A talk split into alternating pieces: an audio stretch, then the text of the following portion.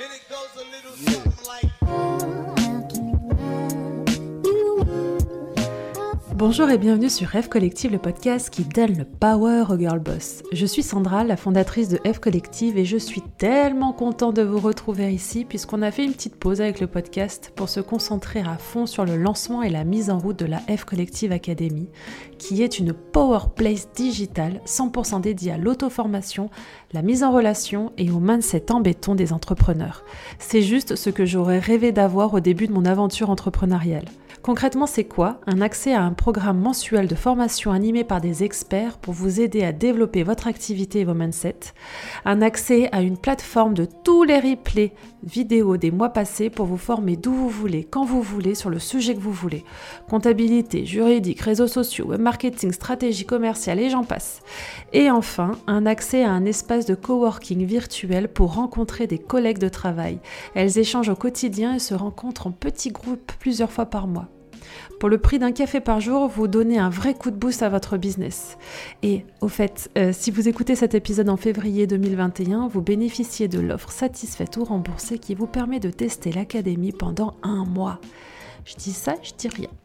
Rendez-vous sur fcollective.fr, onglet Académie, pour avoir toutes les informations. Allez hop, on passe à notre invité du jour. Dans cet épisode, vous allez découvrir l'histoire entrepreneuriale de Charlotte Gomez de Roscoe, la fondatrice du bar Gisou et de l'hôtel Hoy, tous les deux situés à Paris. À 27 ans, Charlotte est ce qu'on pourrait définir comme une entrepreneuse née. Elle nous partage un entrepreneuriat nouvelle génération, hyper intuitif et positif, prônant l'écoute de soi et de ses employés.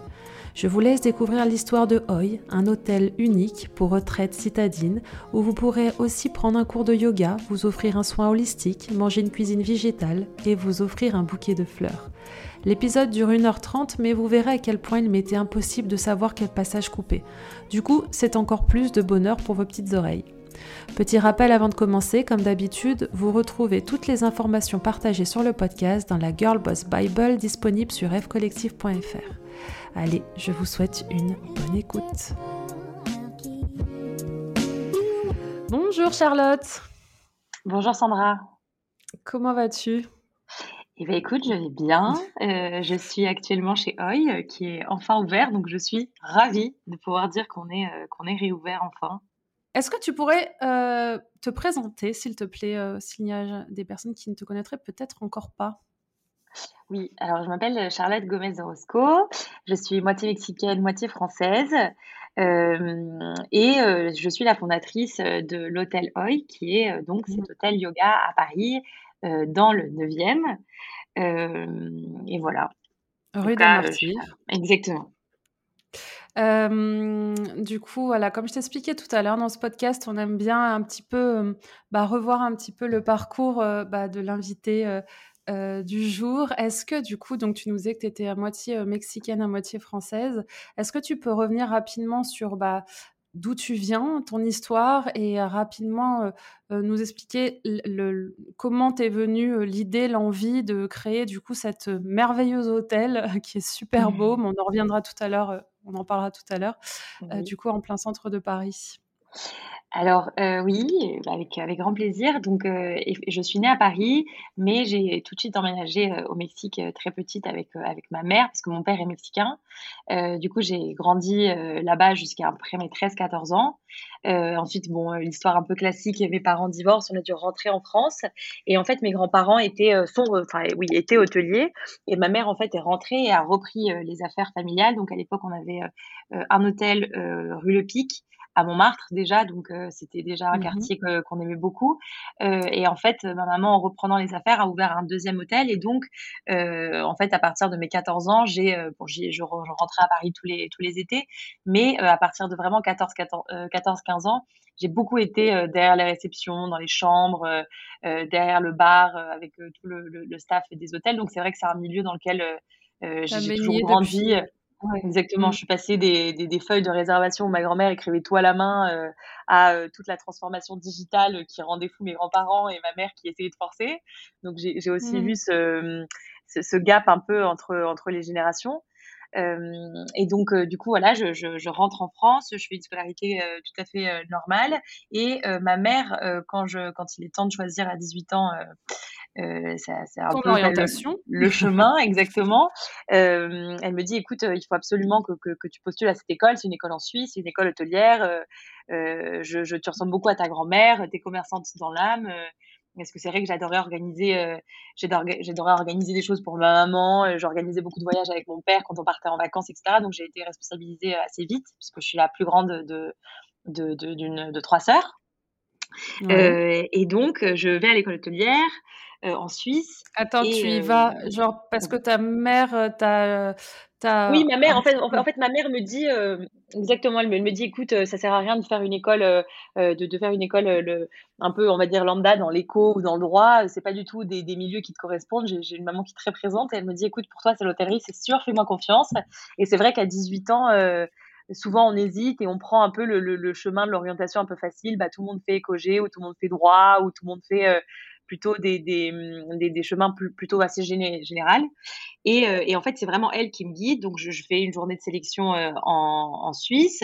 Euh, et en fait, c'était une journée de sélection assez, assez drôle puisque c'était beaucoup de, de, mise en scène, c'était beaucoup de acting, c'était beaucoup de bah, si tu avais un hôtel et qu'il se passait ça, ça, ça, bah, quelle décision tu prendrais? Donc, c'est vrai que moi, j'étais complètement, j'étais complètement dans mon élément. Quoi. Bah oui, ah parce que j'avais vécu ça toute ma vie. Donc, donc du coup, voilà, j'ai adoré, j'ai été prise et j'ai quatre ans j'ai passé quatre ans en Suisse où j'ai vraiment euh, euh, bah, un découvert beaucoup de personnes, euh, bah, des entrepreneurs, des gens qui avaient aussi des familles d'hôteliers, euh, d'autres personnes qui n'avaient rien à voir. Et j'ai adoré en tout cas vivre euh, vivre à l'étranger. Ça m'a vraiment permis de gagner, on va dire, en indépendance parce que il y a quand même une grosse différence entre bah, vivre à l'étranger pour la première fois toute seule et, et rester à Paris finalement, bah, vivre chez tes parents jusqu'à au moins. oui, parce que finalement, tu avais 18, 19 ans. Finalement, c'est hyper tôt pour repartir. Enfin, c'est hyper tôt. Exactement. C'est quand même tôt pour partir. bah, à l'étranger, seul, quoi. Oui, c'est clair.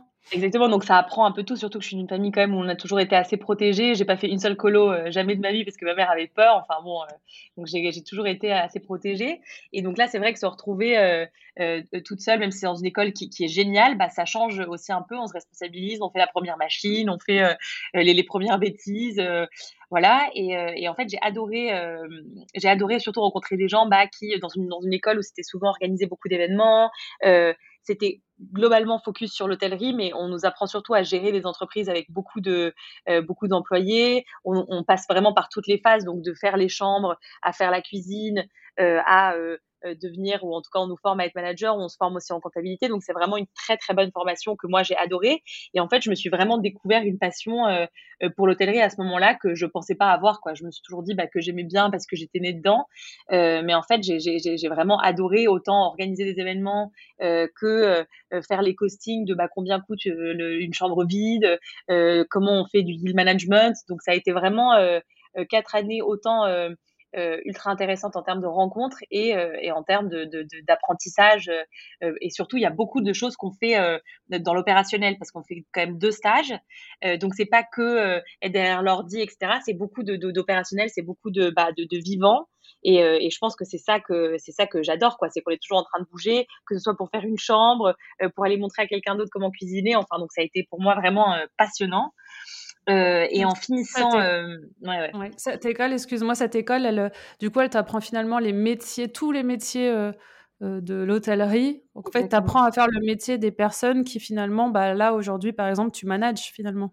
Ah bah complètement. Aujourd'hui, je suis capable mmh. de. Bah là, par exemple, on a ouvert le Hoy avec une équipe ultra jeune euh, et j'ai eu notamment deux personnes qui, qui m'aident à faire le ménage ici, mais qui n'avaient jamais fait une chambre de toute leur vie euh, donc là, c'est des choses toutes bêtes, mais c'est comment tu plies le lit euh, euh, dans les coins pour que ça ait l'air bien. Ouais, le fameux lit d'hôtel qui est carré, que quand tu essaies de faire chez toi, c'est une catastrophe. Ça jamais. mais, mais, en fait, c'est des toutes petites choses comme ça que moi, quand je le faisais, en plus, ça, on le fait d'une manière.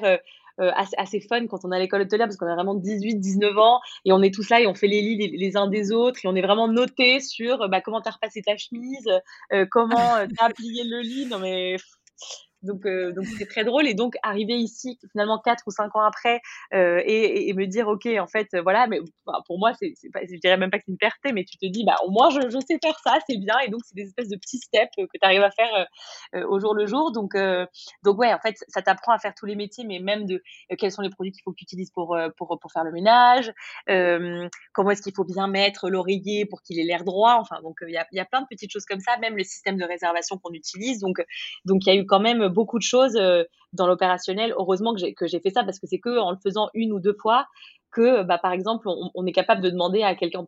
Grâce à ça, par exemple, je serais incapable aujourd'hui de demander à un de mes staffs, bah, fais 12 chambres. Pourtant, c'est quelque chose, on se dit, bah, ouais, parce que tu sais que c'est impossible, quoi. Ah, ben non, aujourd'hui, je sais qu'en fait, ça prend un temps de malade, que c'est éprouvant mmh. pour le dos. Et c'est d'ailleurs toutes ces toutes petites choses-là qui m'ont permis de, quand j'ai, quand j'ai ouvert OI, euh, de s'y mettre en place pas, pas, mal de choses et, notamment des choses en, lien avec, euh, avec le staff qui travaille ici, euh, comme par exemple des sessions d'ostéopathie gratuites, euh, des exercices de yoga que je leur montre pour que quand ils font un lit, bah, ce soit moins lourd pour le dos. Donc, l'un dans l'autre, en fait, j'ai mélangé entre les expériences que j'ai eues euh, l'hôtel que je gère aujourd'hui et puis mon expérience de professeur de yoga et de et bien surtout euh, comment faire pour que les gens se sentent bien dans un lieu et pas qu'ils sortent le soir euh, complètement cassés de partout. Quoi. complètement cassés, qui se mettent en, en maladie peut-être. Exactement. dans X temps, quoi. Et juste pour revenir, ton objectif, toi, quand tu es dans cette école, là, du coup, tu sors à la petite vingtaine, du coup, c'est quoi ton objectif à ce moment-là? Alors, à ce moment-là, je, je, sors avec un garçon euh, ultra entrepreneur, euh, qui, euh, qui avait toujours eu envie d'avoir des restaurants. Donc, il finit l'école une année avant moi et il commence à monter le business plan, euh, tout le mood board d'un restaurant qu'il voulait ouvrir, qui était un restaurant bah, autour de la viande. Et en fait, je quand je le vois travailler comme ça, je le vois tellement passionné que je me dis, mais attends, mais c'est un truc de malade. Et je le vois y créer. Donc, à la fois, il y a de la création de concepts, à la fois, il y a des chiffres. Euh, et en fait, tout ce processus de création, euh, d'aller chercher des fonds, euh, lui, il a fait euh, Kiss Kiss Bank Bank pour récolter des fonds. Euh, donc, il, donc je, je, l'ai beaucoup vu. Donc, je pense que c'est aussi beaucoup grâce à lui que, que, que j'ai appris. Et en fait, ma maman, qui le voyait beaucoup faire, dit écoute chérie, c'est quand même sympa, tu veux pas l'aider, regarde. Donc en fait, je me suis beaucoup inspirée de, de ce qu'il a fait et on a eu une très belle opportunité. Euh, en fait, un local à côté d'un des hôtels de ma maman venait de se libérer, genre six mois avant que je finisse l'école.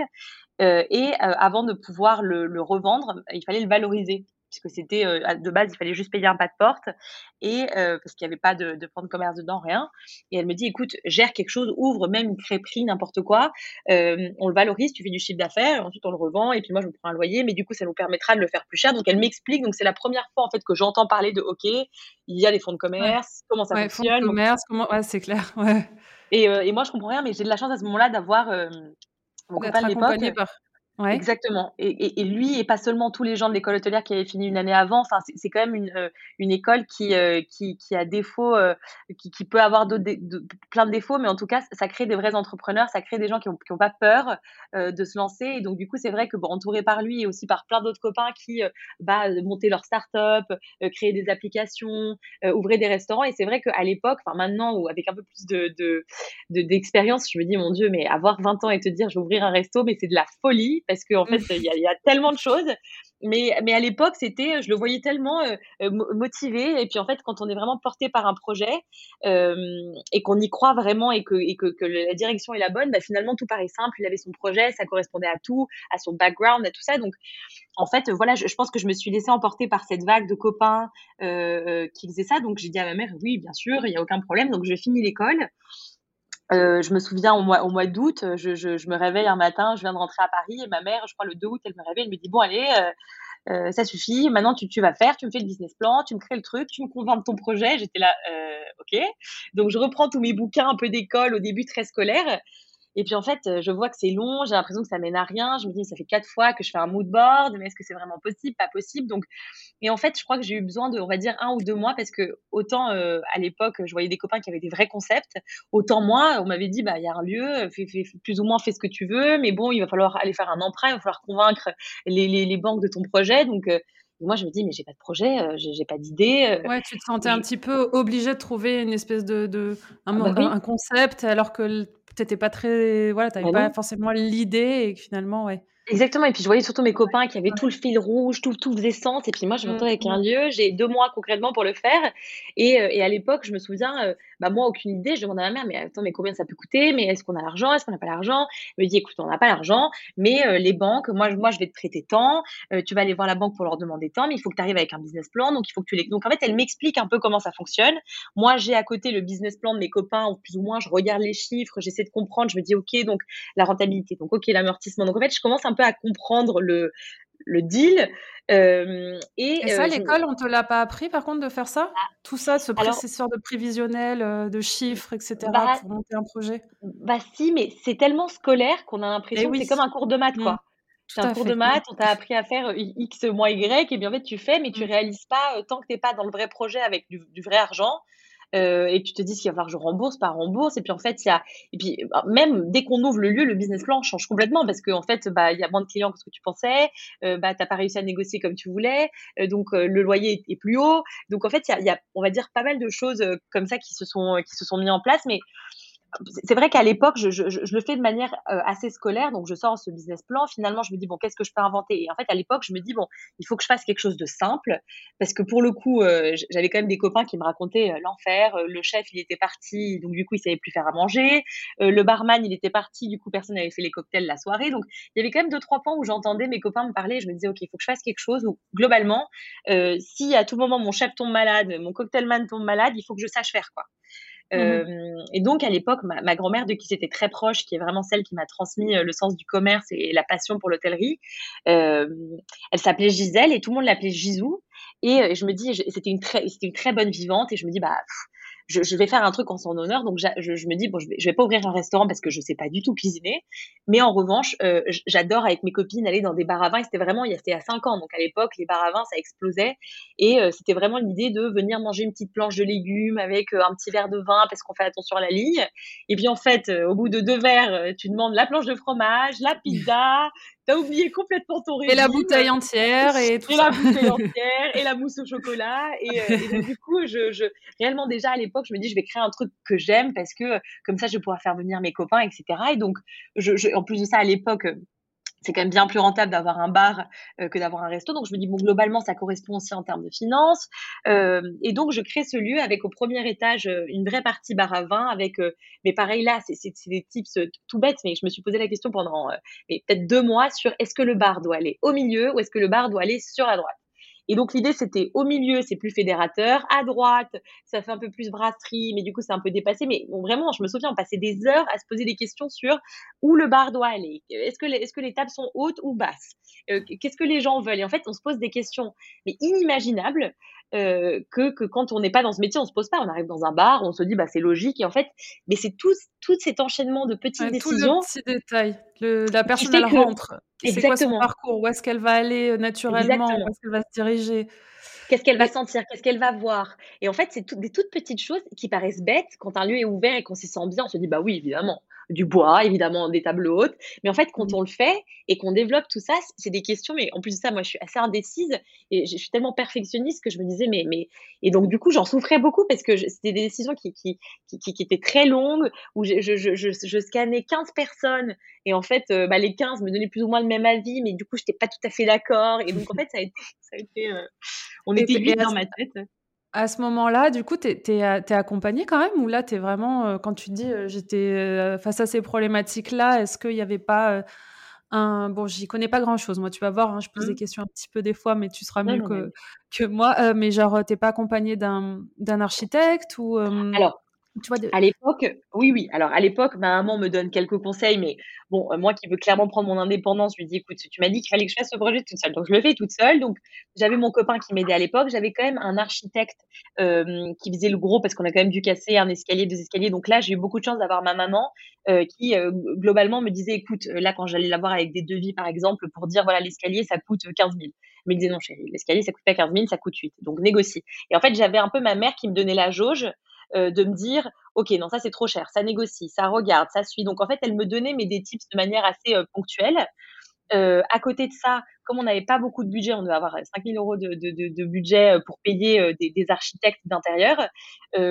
J'ai posté des annonces en fait dans toutes les écoles d'archi Paris euh, et j'ai dit voilà, je cherche deux jeunes en dernière année d'archi ou qui viennent de finir, qui ont envie de, de, faire un projet vitrine. j'ai contactez-moi. Et donc, je me souviens à l'époque, je fais un appel, comme je fais appel d'offres, et je reçois, je pense, 15, 15 duos ou 15 nanas seules euh, qui me présentent des projets. Donc, je leur pitch. Bon, voilà, c'est un projet, c'est un bar à vin, c'est ma grand-mère. Euh, j'ai envie que ce soit un lieu euh, euh bah, bah, où il y a de la vie. Donc, je, je pitch un peu. Et je, je, tombe sur deux nanas qui s'appellent Manon et Paula, qui sont géniales, qui me comprennent tout de suite et qui acceptent surtout de travailler pendant trois ou quatre mois sur un projet pour 2-3 000 euros. C'était vraiment euh, pas beaucoup. Et puis surtout, comme c'est leur premier projet, elles se surinvestissent. Elles sont aussi euh, accompagnées par leurs professeurs. Donc dès qu'elles ont des questions un peu techniques, moi je me dis je peux pas être mieux accompagnée que par les professeurs d'une école d'archi, quoi. Ah bah oui. Euh, donc du coup, en fait, je, je donc j'avais un archi qui vraiment faisait le gros le, le, le gros œuvre. J'avais ces archis là qui me disaient bon bah ça ça va bien avec ça, mais après c'est des archis, c'est pas des pas des restauratrices. Donc il y a par exemple beaucoup d'erreurs que j'ai fait, comme notamment euh, faire le choix d'acheter des chaises jolies alors qu'en fait, des chaises jolies, euh, ça dure pas longtemps parce qu'il y a, je sais pas combien de fesses qui s'assoient sur ces chaises par jour, de gens bourrés qui se balancent de droite à gauche. Donc, au bout de la première, en plus, c'était des chaises qui m'avaient coûté assez cher. Donc, je voyais une qui se cassait, la deuxième qui se cassait. Moi, je voyais ma tirelire. Je me disais, mais non. Je, je, et en fait, aujourd'hui, c'est des choses que, que, que, que j'apprends, mais, et j'ai même appris avec, avec Oil, les architectes que j'ai eu. En fait, les archis, elles sont dans la déco mais il faut aussi un côté ultra technique qui est euh, en fait non quoi. Et moi je me souviens à l'époque pourtant j'avais mon, mon, ex qui s'asseyait sur des chaises et qui son père lui tout le monde se mettait sur la chaise pour la casser. Moi je disais mais c'est des malades, qu'est-ce qu'ils font? Et en fait il disait oui un restaurant où tu as envie d'avoir 150 personnes par jour, il faut que la chaise elle tienne quoi.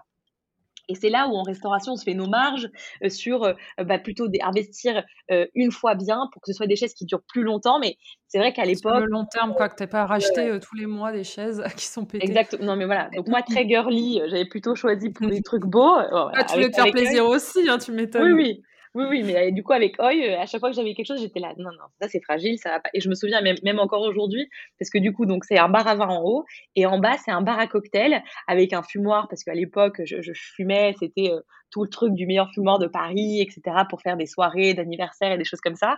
Et j'achetais des petites tables trop mignonnes. Et à l'époque, mon directeur, euh, parce que bon, j'ouvre, je fais le service pendant deux ans, mais j'avais quand même une personne, j'avais deux personnes qui m'aidaient, euh, une personne en cuisine et des personnes qui m'aidaient à faire les cocktails et euh, quand même m'aider, quoi, parce que toute seule, je, je, savais pas comment faire.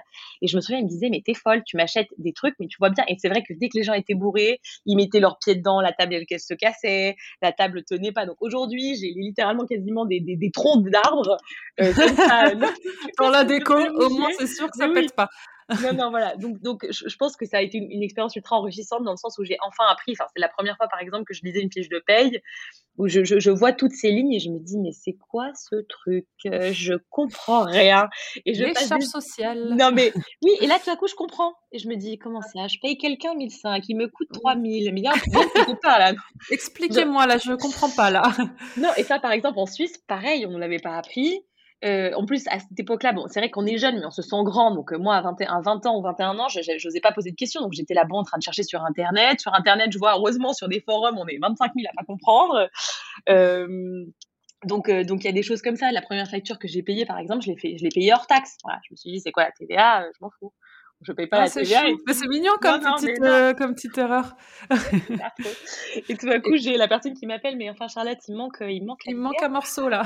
Et moi j'étais là, ah oui oui, c'est une erreur d'une stagiaire. Euh, c'est une erreur d'une stagiaire. Je reprends. Ma stagiaire, c'est mon assistante. Je vais l'appeler tout de suite. à 19 ans, à 19 ans, je disais oui oui, j'ai une petite assistante là. Je, je, vais corriger ça tout de suite. Euh. Et d'ailleurs, tu nous as pas dit comment tu as fait pour. tu nous parlais que tu bossais sur le prévisionnel et que c'était compliqué. Du coup, tu es allé chercher de, des, des financements sur ce premier projet? Exactement. Euh, donc en fait, on a eu euh, donc le rage. En fait, on a dû payer une indemnité d'éviction pour les personnes qui partaient du lieu. Euh, et en fait, on avait à peu près un rachat du lieu qui était un prêt de, de 100 000 euros ou 120 000 euros. Et on avait le reste. Enfin, on avait à peu près estimé à genre 200 000 euros de travaux parce qu'il fallait vraiment tout refaire. C'était un lieu horrible. Et donc du coup, on a eu un apport personnel, un prêt de 50 000 euros que ma maman m'a prêté.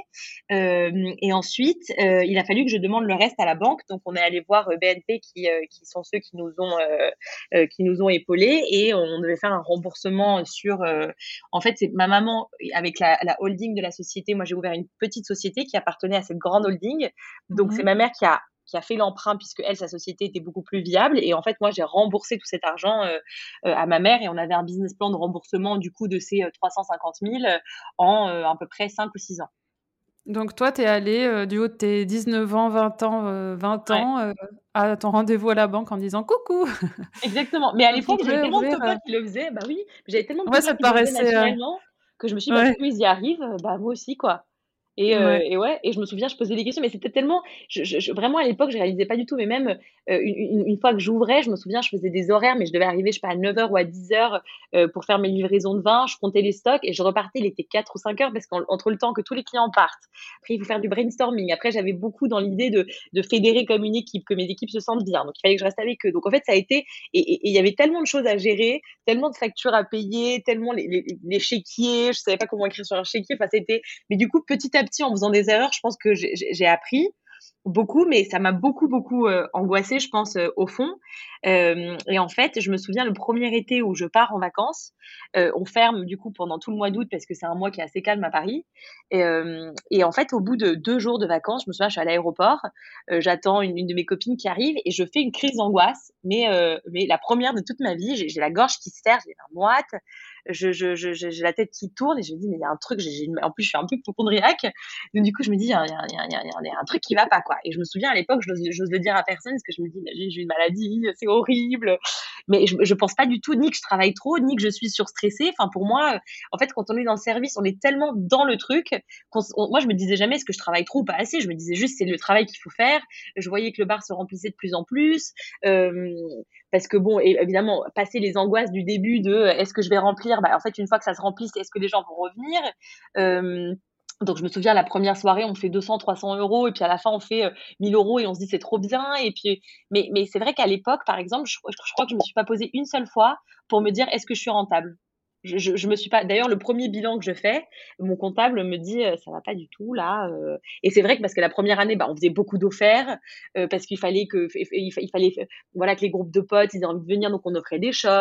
on a fait une soirée d'inauguration, donc c'est vrai que le premier bilan, donc là je me pose avec mon comptable et il m'explique un peu bon bah là les ratios qu'il faut que tu aies en hôtellerie, voilà combien est-ce que ta masse salariale doit représenter. Donc en fait là je me remets dans un truc alors que j'avais fait quasiment un an que d'opérationnel, mais je me dis mmh ok et donc euh, j'apprends. Donc la deuxième année, je me dis ok. d'avoir un petit peu de, de, de, on va dire, de hauteur, c'est ça, sur, euh, Exactement. Sur, sur, toute cette année finalement, de voir ce qui, ce qui a bien marché, ce qui a moins marché, et que où est-ce que tu dois faire gaffe.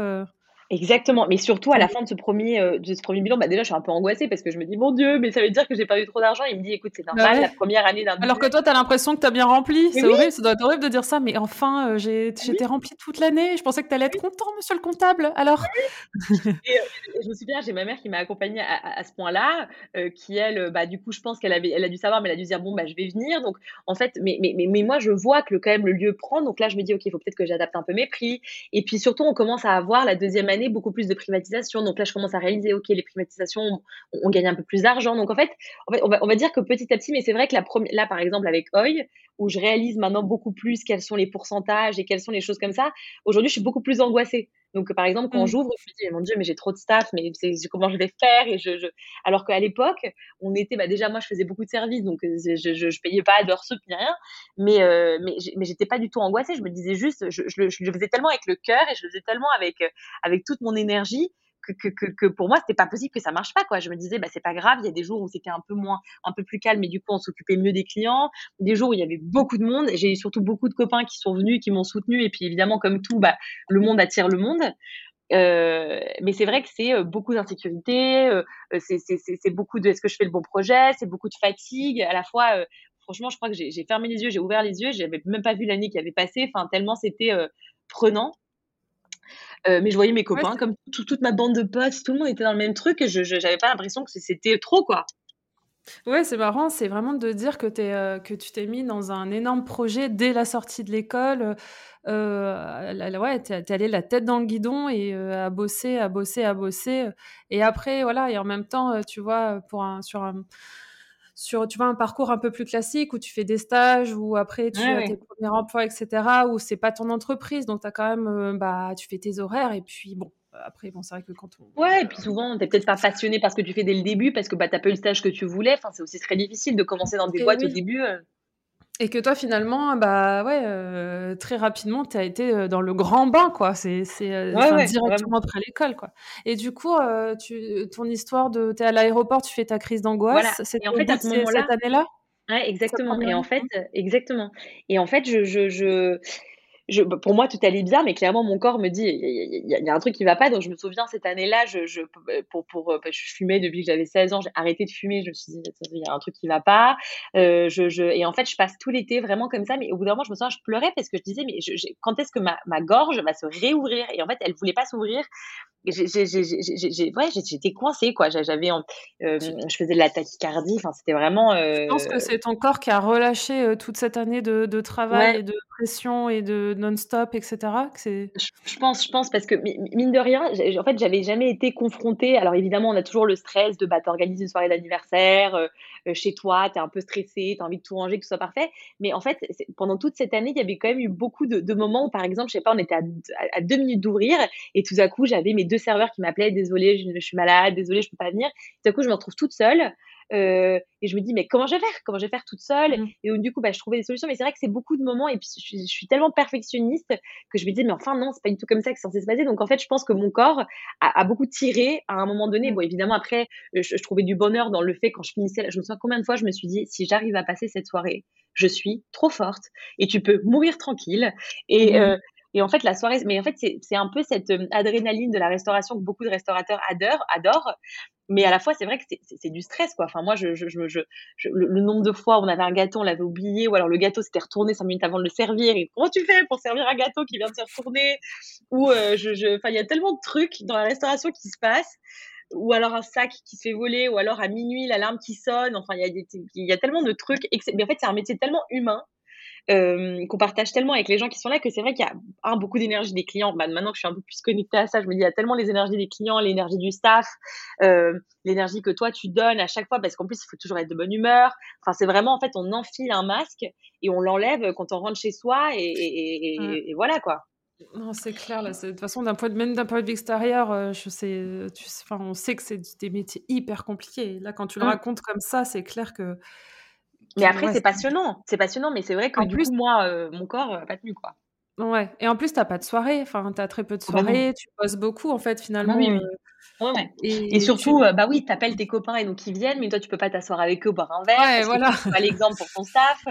Euh, mm. Du coup, j'ai, je crois que j'ai mis, j'ai mis très très longtemps à sortir du service. Au moins, ça faisait au moins un an et demi. Où, et c'est en fait, c'est mon père. Euh, après, quand, quand il voyait que j'arrivais pas à me sortir des crises d'angoisse, il m'a dit écoute, chérie, je pense qu'il faut que tu prennes un peu, un peu de recul. donc, viens, essaie de prendre. Et c'est vrai qu'on gagnait assez bien. Enfin, à ce moment-là, Gisou commençait vraiment à bien exploser. Donc, on pouvait se permettre de prendre d'autres personnes. J'avais une, une compréhension un peu plus globale de, de, de, ce qui était, euh, de ce que devaient être mes charges, etc. Et j'ai eu de la chance d'avoir une équipe ultra cool, ultra jeune. Euh, quasiment tous étaient avec moi depuis le début, donc c'est vrai que j'ai eu confiance de, de leur laisser. Euh, et c'est à ce moment-là ma mère qui me dit, écoute chérie, il y a un truc, ça s'appelle le yoga, peut-être que tu devrais aller tester, ça va te faire du bien. En tout cas, ils disent que c'est très focus sur la respiration, donc il faut que tu y ailles.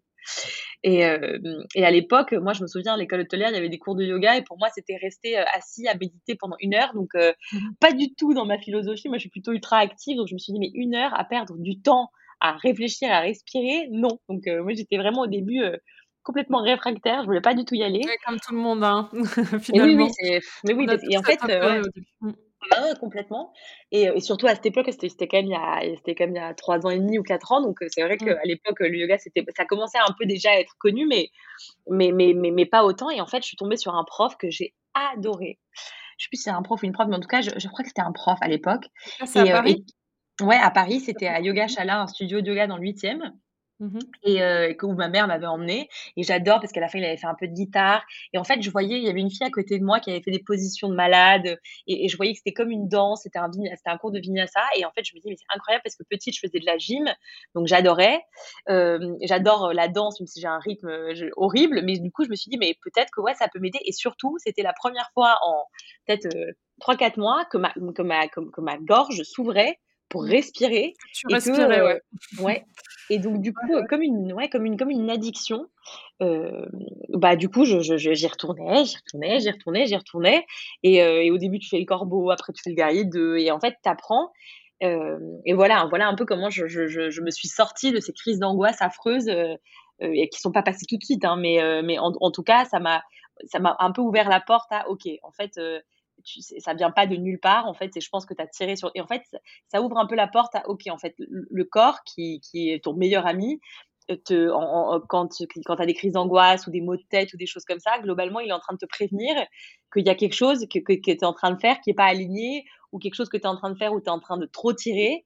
Euh, et ça, c'est quelque chose que, que, que j'apprends que maintenant. Aujourd'hui, je vois dès que je suis euh, énervée ou stressée, euh, je sais pas, dans la demi-heure, euh, je, vais avoir un mal de tête ou je vais avoir mal, mal à l'épaule. Et maintenant, je sais, par exemple, quelle partie de mon corps me fait mal en fonction de quel stress. Par exemple, quand c'est ma mère, c'est l'épaule. Quand c'est le travail, euh, c'est le dos. Donc, il y a des trucs un peu comme ça que j'ai remarqué avec le temps. Mais à l'époque, moi, je me disais, la crise d'angoisse, c'est un truc héréditaire. Mon père me disait qu'il avait des crises d'angoisse. Donc, je me disais, bon, bah. Alors qu'en fait, aujourd'hui, je sais que c'était parce que j'avais trop de stress, j'avais trop de pression euh, de quelque chose que j'aurais voulu qu'il soit euh, du, du, du comme jamais ça vraiment satisfaite, alors qu'en fait, euh, il faut se contenter de ce qu'il y a parce qu'il y a des processus, quoi. Faut lâcher prise sur certaines choses. Exactement, mais beaucoup plus facile à dire qu'à faire parce que j'ai de lâcher prise, ça marchait pas du tout. Tout à fait. Et du coup, parce qu'aujourd'hui, tu es carrément prof de yoga. Exactement. Mmh, Alors, Exactement. du coup, euh, ça a été l'addiction, elle a été euh, jusqu'au point où, euh, où raconte bah, en fait, est-ce que c'est mmh, déjà ben cette période-là ou pas forcément? Alors, alors, à ce moment-là, donc je sors de, de, de service du Gisou, euh, mais du coup, il faut que j'apprenne aussi à m'adapter parce que du coup, je suis moins remplie euh, énergétiquement et, et, en termes d'eau parce que je fais moins de services. Donc, du coup, je ne sais plus trop ce qui se passe, mais, mais je suis là.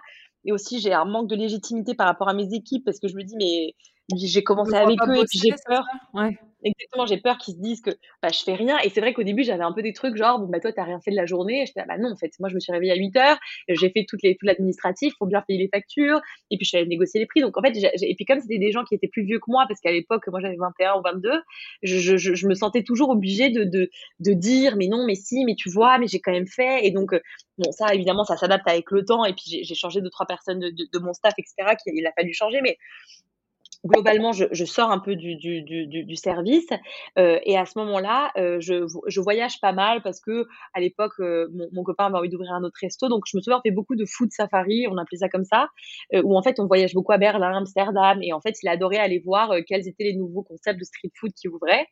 et en fait, à chaque fois qu'on voyageait, bah, lui il était très hot dog, burger, viande, et puis moi j'ai toujours été assez attirée par les légumes. En vrai, je sais pas, j'ai plus, j'ai toujours été un peu saine, genre oui, je mangeais des McDo, je mangeais des burgers, des choses comme ça, mais j'ai toujours été plutôt attirée par les légumes. Et, euh, et du coup, quand on y allait, surtout, j'avais cette nouvelle obsession qui était le yoga. Donc, quand j'ai voyagé dans ces villes, euh, le studio de yoga sympa était à l'opposé de la ville. Euh, le l'hôtel, il proposait un cours de yoga, mais c'était mardi matin de 8 à 9. Donc, si toi t'arrivais vendredi, bah, c'était mort, tu l'avais loupé. Et les restos sympas qui, qui faisaient un peu de médisé, un peu de choses un peu végétales, bah, il y en avait pas beaucoup. Euh, donc du coup, euh, donc du coup, en fait, je disais mais c'est lent. Et donc du coup, je trimballais mes copines, mes parents, mes sœurs à l'autre bout de la ville pour m'accompagner au cours de yoga. Et surtout qu'à l'époque, je me sentais pas non plus légitime de faire des cours de yoga dans la chambre. Dans la chambre, globalement, bah, ils avaient jamais de tapis de yoga pour que je fasse mon yoga. Euh, les salles de sport. La chambre soit quand même assez grande aussi pour. Exactement. Et puis les salles de sport, il y avait que des machines, donc il fallait que je me mette entre les jambes. Et du coup, faire un guerrier 2 alors que tout le monde est en train de soulever des poids, je me disais, bon, euh, c'est la honte. Et en fait, le, j'ai réalisé que le yoga, parce que je faisais quand même du sport avant, genre des, des, cours euh, à l'école pour, faire des abdos et des choses comme ça. Et en fait, c'est vrai que quand on fait ce genre de sport et qu'on part en vacances, on se dit, c'est tellement un effort, parce qu'il n'y a pas de vraie, de vraie passion, même si y a de l'endorphine, etc. Mais c'est tellement un effort que quand on part en vacances, on se dit, bon, bah, fine, quoi. Là, c'est cinq jours de repos, euh, et puis je reprendrai le sport quand je reviens. Euh, et en fait, on fait du sport pour être en bonne forme, pour être, avoir un, un beau corps ou pour être en bonne santé quand on part en vacances, quoi. Alors que le yoga, pour moi, c'était une vraie santé mentale, quoi. Pour moi, ça m'aidait à respirer. J'avais des challenges que je me mettais pour une fois, pendant une heure dans la journée, je pensais à rien. Euh, et donc du coup, je, me trimballais avec mon tapis de yoga, etc. Et en fait, l'idée est née de là. Je disais toujours à mon copain, mais à l'époque, aujourd'hui, je sais que c'était un peu de la visualisation positive, mais à l'époque, je faisais pas exprès. Je disais juste, mais mon Dieu, mais ce serait trop bien. Imagine un hôtel avec du yoga. Euh, où, toute la journée je pourrais avoir des cours deux fois par jour parce qu'à l'époque vraiment j'étais capable d'en faire trois heures par jour vraiment euh, et euh, je leur disais, où, et, où tu, euh, tu peux descendre. Tu oui, tu peux descendre. Ouais, tu peux pas te faire ton burger, t'as pas envie de ça quand tu sors du yoga, t'as envie de ton petit jus, euh, t'as envie de, de ton matcha, t'as envie de ta petite salade. Et à l'époque, donc du coup, lui aussi m'accompagnait faire bah, des petits restos de salade à emporter. Donc, et donc en fait, je, je, je, je crois que j'ai un peu cultivé cette petite graine Et, euh, et, en fait, au bout d'un an, on avait un, des plus vieux hôtels que mes grands-parents avaient, euh, qui on a reçu en fait une très bonne proposition parce qu'ils voulaient transformer l'hôtel, etc. Et, euh, et, donc du coup, ma mère était très contente. On, vend cet hôtel et elle me dit, écoute chérie, je vois que le Gisou, parce qu'en fait, on a réussi à rembourser quasiment tous nos emprunts en, en même pas trois ans. Donc elle me dit, chérie, t'es faite pour ce métier, je le savais. on va faire un hôtel ensemble et cette fois-ci, on le fait à deux. Donc je lui dis ok euh, très bien. Et donc je me souviens elle, bah, on, on, visite un hôtel puis un autre hôtel. Et en fait je voyais que c'était des hôtels qui venaient d'être faits. Genre ils étaient tout neufs. Euh, très beaux hein, très sympas en termes de déco. Et en fait c'était des fonds d'investissement qui avaient acheté des immeubles qui les avaient transformés en hôtels et qui après cherchaient des exploitants d'hôtels euh, pour racheter parce qu'il y a plein d'exploitants d'hôtels qui sont très mauvais pour faire des travaux des choses comme ça Maintenant, je comprends pourquoi, parce que les travaux, c'est horrible. Et en gros, il les, il exploite. Mais donc, le premier que je vois, je me dis OK. Le deuxième que je vois, je me dis OK, bon, sympa. Et en fait, j'avais toujours vu ma mère galérer parce qu'il y a beaucoup d'hôtels à Paris et c'est toujours la guerre des prix. C'est le voisin, il a fait à son. En fait, c'était la guerre, mais tout le monde tire les prix vers le bas plutôt que de valoriser le produit. Et en fait, comme il y a tellement de concurrence, que, que, que c'est compliqué de se démarquer quoi à Paris. Donc je, quand je voyais ces hôtels, je me disais bon c'est sympa, mais bon dans deux ans, il va y avoir un hôtel plus sympa, plus beau, euh, qui va nous prendre toute notre clientèle. Et en fait, je crois qu'avec le Gisou, mais c'était un truc de ma personnalité, je me suis toujours dit, mais mon Dieu, mais quel enfer d'être toujours en concurrence avec les autres, quoi. C'est la concurrence permanente. Tu, sens, tu sens toujours que ce que, toi, tu as dans ton jardin, c'est moins bien que ce qu'a que, ce qu'a l'autre. On vit quand même dans un monde où il y a quand même beaucoup de comparaisons.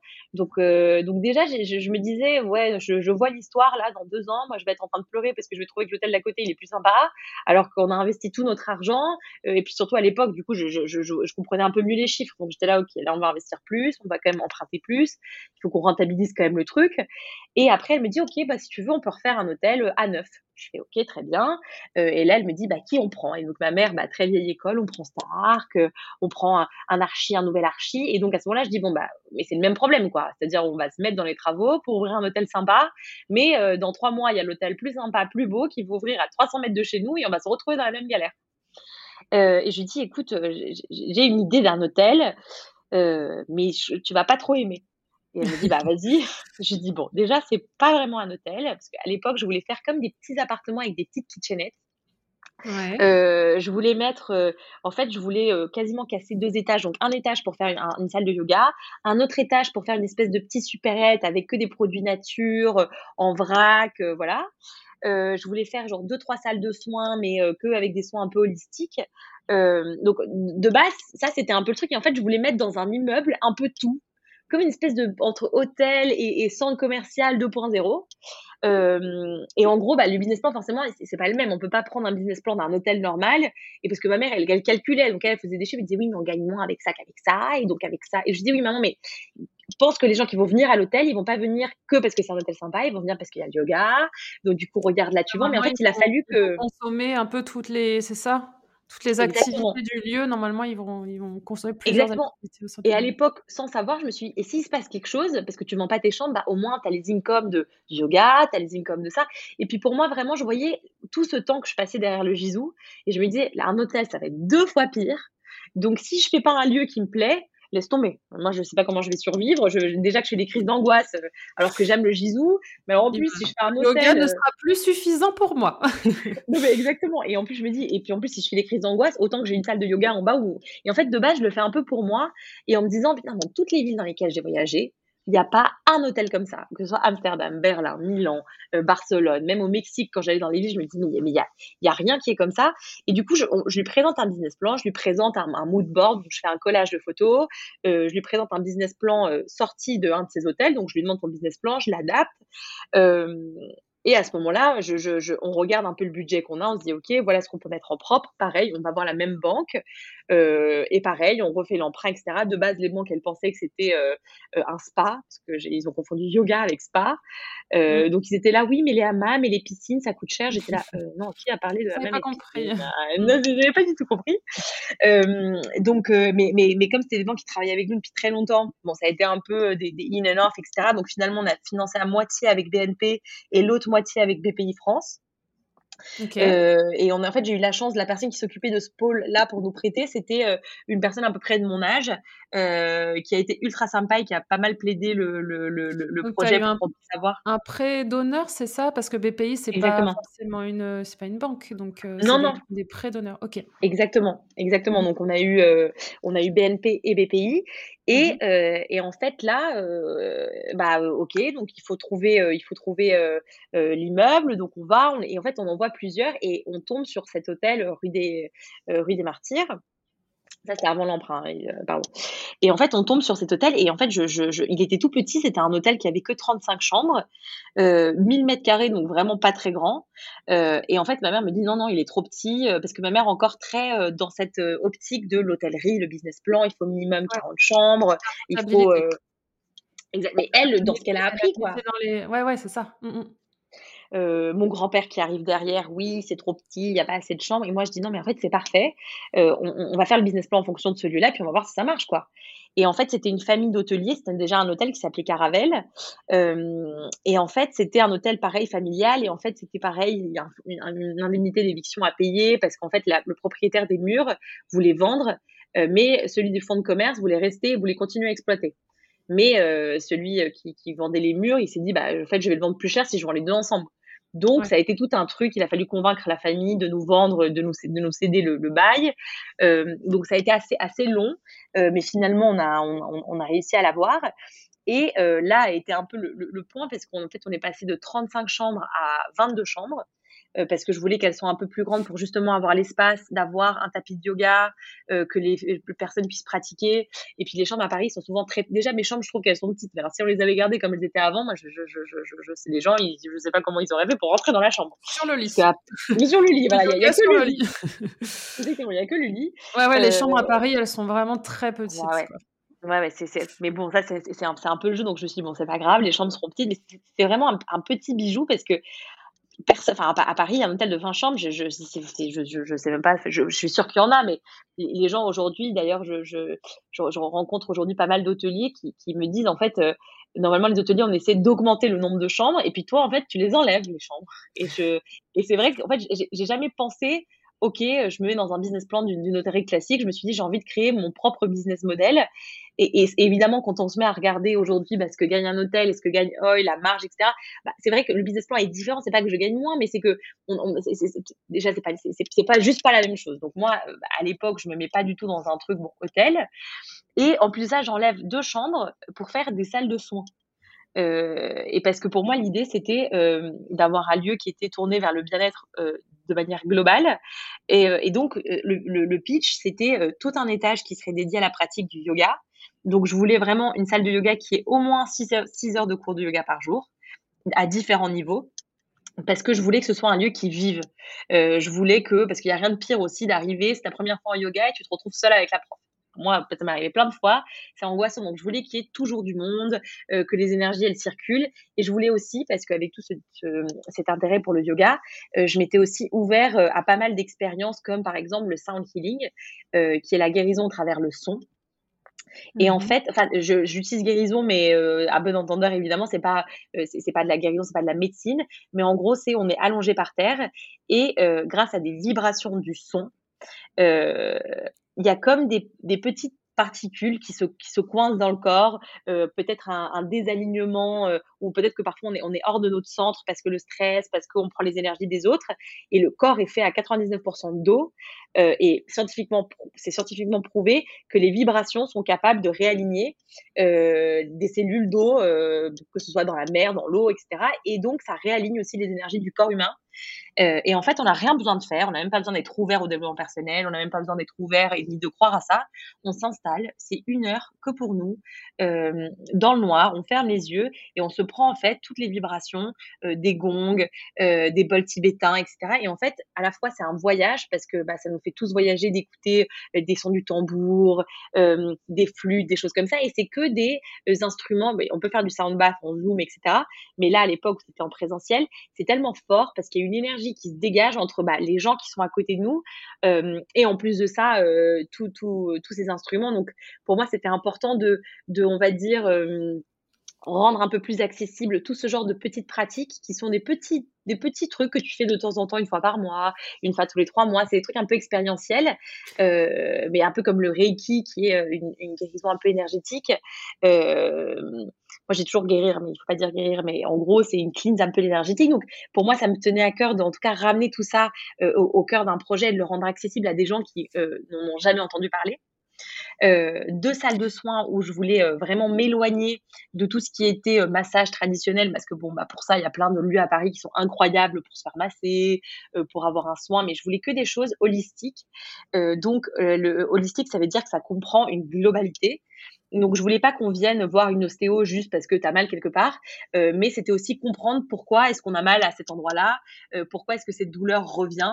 Euh, et en fait, j'ai commencé à rencontrer des thérapeutes, à, à, à, faire des soins avec elles. Et en fait, c'est assez ouf dès qu'on commence à, c'est assez fou, de s'ouvrir à ce genre de, de, de, choses. Moi, ça, ça me passionne tu parce que plein de choses complètement. Et en fait, euh, et c'est à ce moment-là où tu te dis, bah ouais, en fait, les gens qui sont stressés par le travail ou stressés par l'argent, bah c'est souvent euh, des mal en bas de dos. Euh, dès que c'est des choses avec ta famille, droite, gauche, euh, est-ce que c'est ton côté féminin qui parle plus que le côté gauche? Enfin, Donc il y a des choses ultra intéressantes. Et en fait, dès qu'on prend conscience que c'est pas genre que le corps n'est pas contre nous, euh, et qu'en fait, il essaie juste de nous prévenir qu'il y a quelque chose qui est en déséquilibre. Ouais, ou quelque chose mmh. Exactement. Et en fait, j'ai trouvé ça tellement passionnant que je me suis dit, il faut absolument que je, je, que je commercialise ça. Il faut absolument que, que, que... Et je dis à juste titre commercialiser parce que souvent ces thérapeutes-là, elles sont tellement dans, dans, dans, dans, dans leur truc qu'elles savent pas trop comment vendre leurs leur, leur soins et parce qu'elle se dit bah, souvent ça fait peur souvent c'est un peu ésotérique euh, les gens ouais, sont pas ça fait un peu genre ouais c'est ça ça fait un peu genre les un peu perché quoi alors qu'en vrai c'est juste euh, ça prendre le temps d'écouter ton corps et de et juste d'écouter les sonnettes d'alarme parce que soit tu fais l'autruche comme toi tu as fait pendant un an et qu'après tu te Mhm. fais des crises d'angoisse ou soit Exactement. au jour le jour tu essaies de l'écouter pour essayer de bah, de comprendre ce qui se passe et, euh, et faire euh, de changer des petites choses mais exactement. Ou des prises de compte, même pas changer, mais c'est ah ouais, en fait, je sais oui, que mon mal de dos vient. Ouais. Exactement, parce que là, je Et- sais que bah j'ai peur de perdre mon travail à cause du Covid, donc je sais que c'est. Et en fait, rien que de réaliser, ça veut pas dire que ça va. Mais en fait, Ouais, notre cerveau va se va accorder, va accorder, va dire ah ok. Et en fait, on va arrêter de dire putain, fais chier, pourquoi j'ai mal, et je comprends pas. Et on va Et alors qu'en fait, le fait de juste ramener de la conscience à ah ok, je, je sais que ça vient de là. Et peut- ça veut pas dire qu'on n'aura plus jamais mal, mais ça veut dire qu'à chaque fois qu'on aura mal, on apprendra à notre cerveau à dire c'est rien, c'est une sonnette d'alarme, tout va bien, Mm. réalise, détends-toi, relativise. Et en fait, c'est une première porte qu'on ouvre pour se dire ah ok en fait et en fait on voit le monde différemment et il y a tout il y a comme un peu une fleur qui, qui, qui s'ouvre et on commence à comprendre de nouvelles choses et c'est vrai que aujourd'hui bon là avec le covid il y a, nous moi je le vois il y a de plus en plus de gens qui sont qui s'intéressent à tous ces, toutes ces choses un peu énergétiques à toutes ces médecines alternatives mais c'est vrai que c'est encore quelque chose qui est assez qui est assez fermé pour moi vraiment ça me tenait à cœur de non seulement faire un hôtel euh, yoga mais de vraiment ramener au cœur du business ça euh, donc évidemment une Ouais, oui. pardon. Dis-moi, dis-moi, dis-moi. Non, j'allais dire, ça fait déjà 50 minutes, figure-toi que. Ouais, c'est, est- c'est- je sais, mais je, je, je vois, je pardon, je parle trop. Euh, non, bah du coup, tu, tu es là pour ça. Euh, non, moi, ce que je voulais savoir, c'est que bah du coup, euh, on va peut-être passer la partie euh, travaux, etc. Euh, Mhm. je sais pas si euh, si Ouais. tu des choses, euh, je sais pas. Mais moi, en fait, ce que j'aurais aimé savoir, il y a plein de choses que j'aurais aimé savoir. Euh, dis-moi. déjà, comment toi tu voyais ce, cet, ce, bah, en fait, cet endroit? Parce que finalement, tu l'as dit, c'est oui, c'est un hôtel, mais ce n'est pas qu'un hôtel. Finalement, c'est un lieu de vie.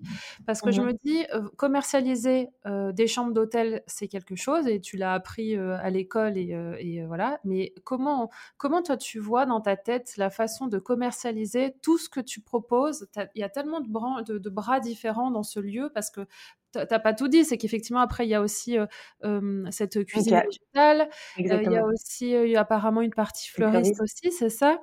Oui. Et comment dans ta comment tu tu vois, j'aimerais bien savoir comment tu vois le truc pour commercialiser ces différentes branches. Est-ce que tu dis, OK, je vends le concept et c'est une expérience euh, à part entière et euh, tu viens et en gros l'idée c'est comme on disait tout à l'heure, c'est que tu consommes plusieurs euh, des, des- des branches en Mhm. fait. Ou est-ce Mhm. qu'il faut aussi que tu fais- fasses venir tant de personnes chez le fleuriste, tant de personnes dans les cours de yoga, donc des gens qui ne vont pas consommer de l'hôte- de l'hôtel, Mhm. mais tu vois, parce que c'est encore, encore plus Mhm. de travail du coup. Oui, oui. Alors, heu, en fait, y a je pense qu'il y a y a plusieurs choses. Alors moi, quand j'ai imaginé le projet, bon, évidemment, il y a toujours un peu le côté financier de, bon, bah, voilà, heu, combien est-ce qu'il faut que je fasse de chiffre d'affaires avec cet endroit pour pouvoir rembourser mes emprunts et cetera? Donc il y avait toute la partie un peu très business de l'hôtel, donc on n'a que 20 chambres.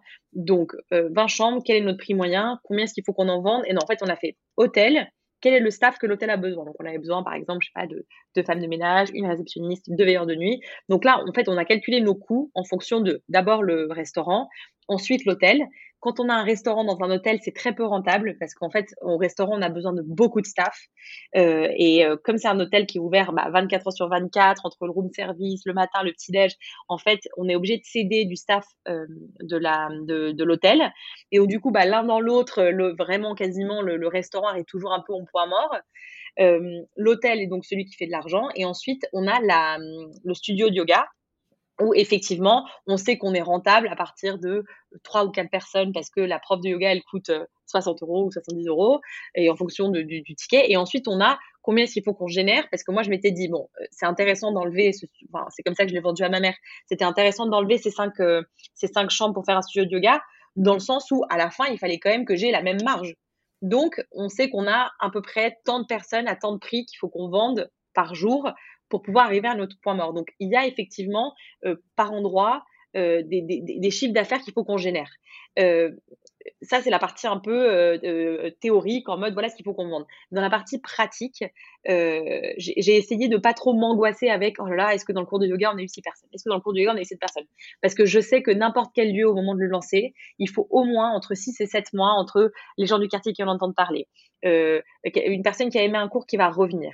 donc en fait, il y a pas mal de choses et pour moi c'était vraiment que as prévu à Excuse-moi, je te coupe. Euh. Oui, dis-moi. Je voulais juste savoir, est-ce que tu as prévu justement, euh, tu vois, l'ouverture de, euh, euh, je sais pas, de, de, travailler avec une, une, agence de RP ou, euh, ou de faire, euh, d'avoir un budget tant de publicité? Est-ce que c'est quelque chose que oui. tu avais prévu ou c'est Alors oui, exactement. Moi, je, je, non, non. Alors moi, au, au, début, je me suis dit bah, un projet organique comme organique, mais j'ai été tiraillée par euh, le fait de dire bon euh, oui projet organique euh, comme organique mais je me suis dit c'est quand même un projet qui coûte très cher ou globalement parce que quand on fait des emprunts à la banque comme ça ils nous laissent globalement six mois avant de commencer à payer nos remboursements parce qu'ils savent que c'est enfin en tout cas c'est un truc qu'on négocie avec les banques. Ils savent que globalement il y a bah au début on peut pas on peut pas se permettre de payer 20 ou 30 000 euros de loyer qui, qui est un peu ce qui, qui, s'est passé avec Oi et donc du coup on a un peu un, lissage sur ça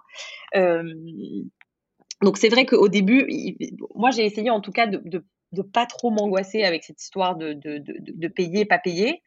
Euh, et donc pour l'histoire de, de, la communication, je me suis dit bon, il faut quand même qu'on investisse dans ça. Donc je suis allée voir une agence euh, de communication qui s'appelait qui s'appelle David Giroir, que j'ai choisi exprès pas euh, accès hôtellerie restauration parce que je voulais pas faire une com, je voulais pas être partout et que ça paraisse trop euh, euh, trop évident, genre oui exactement. Ouais. Mmh. Et en fait, euh, très rapidement, on a eu une très bonne, euh, une très bonne communication sur le restaurant, euh, une très bonne. Et en fait, j'ai aussi pour pour la petite histoire, j'ai décidé aussi de, bon, j'ouvrais un hôtel, un restaurant et aussi une salle de yoga. Et pour pas trop me, me, me stresser avec toutes ces choses-là, euh, j'ai décidé de prendre euh, euh, Huge Yoga, qui, en fait, qui était en fait une marque de yoga qui existait déjà, qui a été créée par Hélène Duval. Et en fait, elle, elle avait déjà trois studios à Paris, trois ou quatre studios à Paris, donc déjà une communauté. Et donc, je me suis dit, en mettant Huge chez moi, un, je vais déjà attirer toute cette communauté de yogis qui existe déjà. Ces yogis vont venir au cours de yoga donc ça c'est bien. Donc le cours de yoga c'est rempli. Ils vont ensuite descendre. Ils vont peut-être avoir envie de manger quelque chose, donc ils vont s'asseoir chez Messa. Et au moment de partir, qui, quelle fille n'aime pas les fleurs Donc là, tu repars avec ton petit bouquet de fleurs séchées, ton petit bouquet de fleurs fraîches, ou alors c'est ton mec qui t'attend pendant que tu finis ton cours, et donc il se dit ah bah pourquoi pas acheter des fleurs. Et donc du coup, on va dire de de de de, fil en aiguille, euh, je je je le, le toutes les choses s'harmonisaient un peu. Et ensuite bah pourquoi pas cette même fille qui est déjà euh, sensibilisée au yoga elle va peut-être se dire ah bah trop bien j'aimerais bien tester euh, de l'ostéo énergétique j'aimerais bien faire un peu de reiki euh, j'aimerais bien faire un massage du visage. Enfin voilà. Donc en fait toutes les choses étaient un peu sont complémentaires en fait chez Oi et c'est vrai qu'on a été pas mal aidé par notre agence de presse, même si assez rapidement, le fait que ce soit un hôtel yoga et un hôtel accès bien-être et que ce soit une, une cuisine 100% à base de plantes, ça, ça a assez vite, enfin, ça a attiré beaucoup de, beaucoup de curieux. Et du coup, là, ta clientèle, bon, en temps normal, parce qu'évidemment, là, si on prend compte cette, cette année-là, bon, euh, mais en, en temps normal, c'est plutôt du coup une, tu le disais au tout début, mais une cliente du coup euh, parisienne, une clientèle parisienne, pardon. Exactement. Globalement, bah, on n'est même pas enfin, je pense que j'ai jamais vraiment rempli l'hôtel de touristes. Ça a toujours été, heu, bah, le restaurant Mai, ça, c'est beaucoup de Parisiens, c'est entre, on va dire 30 et et et 50 ans. C'était ça, c'était un peu notre clientèle. Parfois des filles un peu plus jeunes, mais globalement, heu, ouais, c'était à peu près autour de de 30 ans. On avait aussi beaucoup de boîtes qui nous envoyaient, style Google ou Airbnb, qui nous envoyaient leurs collaborateurs parce qu'aujourd'hui, il y a beaucoup de boîtes qui ont envie d'avoir un peu ce tampon, heu, mmh, éco-responsable où ils envoient leurs employés dans des endroits où ils savent que ça va leur faire du bien. Donc, on avait par exemple Google qui nous envoyait beaucoup de clients et à chaque fois, c'était un soin et un cours de yoga. Donc, c'est là aussi où on voit qu'il y a des boîtes qui investissent beaucoup dans leurs collaborateurs. Euh, et ça, c'est aussi une des raisons pour lesquelles j'ai fait. Oi, euh, Mm. euh, ouais, tel qu'il est. C'est tous nos collaborateurs, ils ont des cours de yoga, ils peuvent assister à n'importe quel cours de yoga. Euh, ils ont euh, un soin avec toute, avec chacune de nos thérapeutes pour tester. Euh, J'essaye aussi d'avoir un management qui est un peu plus adapté à la génération d'aujourd'hui et aussi euh, à comment moi j'aurais aimé être euh, être traitée si j'avais bossé chez quelqu'un d'autre parce que je sais que c'est jamais pareil de travailler pour soi que de travailler chez quelqu'un d'autre. Mais je me dis voilà, si moi demain j'avais été dans cet hôtel, qu'est-ce que j'aurais aimé avoir? Bah forcément je viens parce que j'aime le yoga, donc j'aurais aimé avoir des cours de yoga. Euh, j'aurais aimé tester un ou deux soins. J'aurais aimé que bah, si mes parents viennent, j'ai je puisse leur dire que j'ai un petit code de réduction. Donc j'ai aussi pas mal pensé ça pour euh, bah, pour retenir aussi un peu les gens qui bossent avec moi. Et, euh, et c'est vrai qu'aujourd'hui, il y a de plus en plus de jeunes ou de personnes qui acceptent d'être peut-être un peu moins bien payées, euh, mais pour avoir plus d'avantages de ce genre-là, ou en tout cas pour participer à un projet qui, qui, pour, qui pour eux, en tout cas, a du sens. Quoi. Oui, qui a du sens et qui dans lequel ils se sentent vachement impliqués parce que Exactement. vendre un vendre par parler de à un client de enfin une cliente d'un d'un massage ou d'un ou d'un soin si tu l'as pas fait, bon bah voilà, Exactement. c'est le Mais surtout, ça les passionne et moi, j'adore. Par exemple, quand ils sont stressés, moi, je je je disais tout à l'heure à une de mes copines, dès que mon chef est un peu stressé, c'est je l'enferme dans le bureau et je suis là: «Tu fais des respirations Wim Hof tout de suite» et je les fais avec toi et on les fait et on est comme 2 fous. Enfin, au début, bah, bah, pareil, ma ma ma directrice, elle était pas du tout yoga. Aujourd'hui, elle se met sur la tête. Elle me dit: «Oui, non, mais là, c'est les énergies» et puis on entend: «Oui, Mercure est en rétrograde, c'est pour ça, allume du Palo Santo». Enfin, c'est lunaire dans cet Alors endroit. Du coup, tu me fais une bonne transition parce que je vais te, poser aussi une question parce que du coup, toi, es, euh, bah, depuis le début, de toute façon, tu nous expliques que tu es, voilà, es entrepreneur et c'est des projets qui sont, c'est quand même énorme en termes de quantité de, Ouais, ouais. de travail, euh, d'investissement, de temps, etc. Euh, ton lieu de vie, finalement, bah, tu prônes le, le slow living, comme on dit. Qu'est-ce que toi, tu pourrais donner au- comme conseil aux, aux femmes, par exemple, qui nous écoutent, qui sont entrepreneurs et qui se sentent, euh, voilà, qu'on- qui sentent que bah, elles s'oublient un petit peu dans, le, dans leur bien-être, dans leur corps, dans pas de sport, pas, etc. Comment toi, tu c'est quoi ta philosophie Tu nous en parlais depuis tout à l'heure, ok, mais j'ai bien compris. Mais comment concrètement, toi, toutes les semaines, euh, quelles sont les choses qui sont primordiales pour toi, tu vois, qui, que tu sais que c'est trop important en fait, parce que sinon, bah, sinon, t'as, as tout, euh, tout, tout le Ouais, tout qui me revient dessus, quoi. Ouais, voilà. Euh, alors, un, truc tout bête, mais qui a eu, euh, enfin, qui est pour moi un effet ultra important, mais c'est peut-être tu vois ma personnalité, c'est un truc par exemple qu'avec ma maman, euh, elle, elle comprend pas du tout.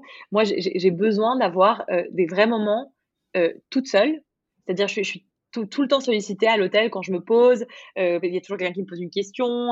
Je donne un cours de yoga, donc je laisse beaucoup d'énergie, etc. Donc, je, je- pense d'abord qu'il faut changer un peu dans son mindset le j'ai pas le temps.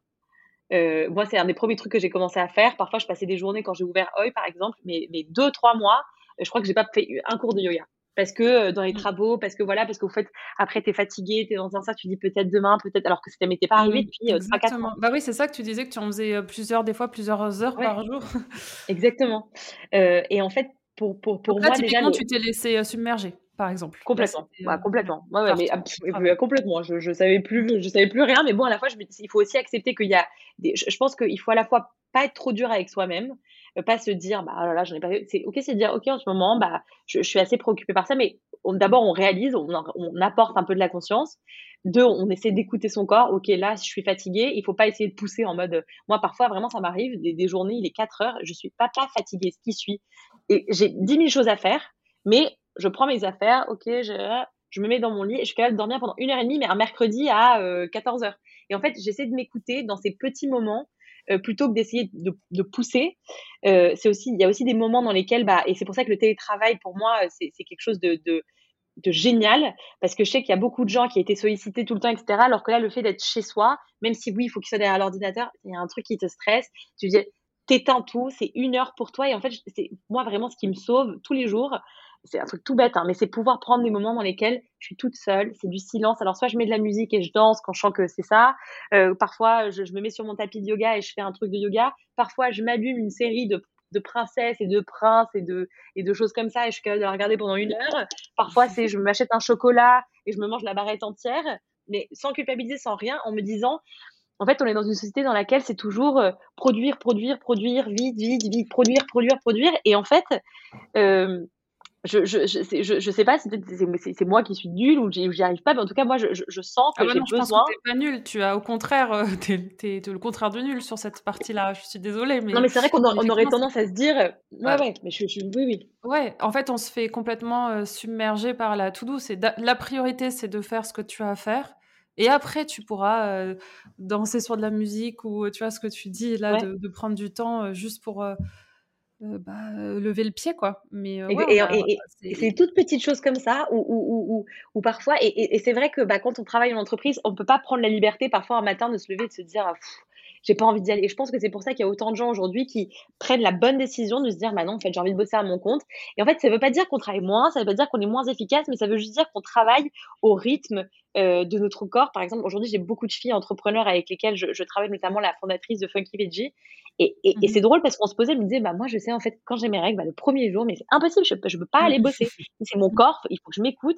Et à chaque fois que j'ai essayé, bah, j'ai pris Et en fait, elle me dit, au bout d'un moment, quand tu apprends à vivre au rythme de ton corps, parce qu'il y a un rythme, euh, ça veut pas dire qu'il faut être toute la journée dans le lit. Mais ça veut dire qu'au bout d'un moment, il faut savoir écouter, bah, quand on est fatigué, on prend du temps. Quand on a besoin d'être seul, c'est OK d'être seul et qu'il faut pas avoir peur ni d'être jugé, ni d'avoir de, peur d'être pas efficace, ni d'avoir peur de euh, que les autres avancent et que pas nous ou de louper quelque chose. Enfin, il y a comme un truc de. De toute façon, euh, si ton corps il veut pas travailler, euh, tu vas, va rester, tu vas rester devant ton truc, ta tâche là alors tu vas mille ans et que tu vas. Oui. Ouais.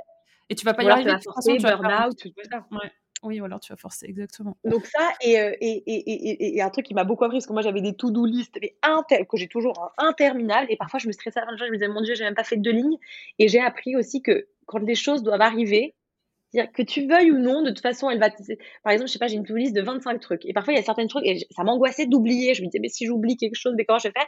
Et en fait, j'ai appris avec le temps qu'en relâchant, en disant bah c'est pas grave, il y a des choses, bah en fait ce petit point que j'avais oublié, bah à un moment donné, l'urgence de ce point-là va arriver et je vais le solutionner au moment voulu.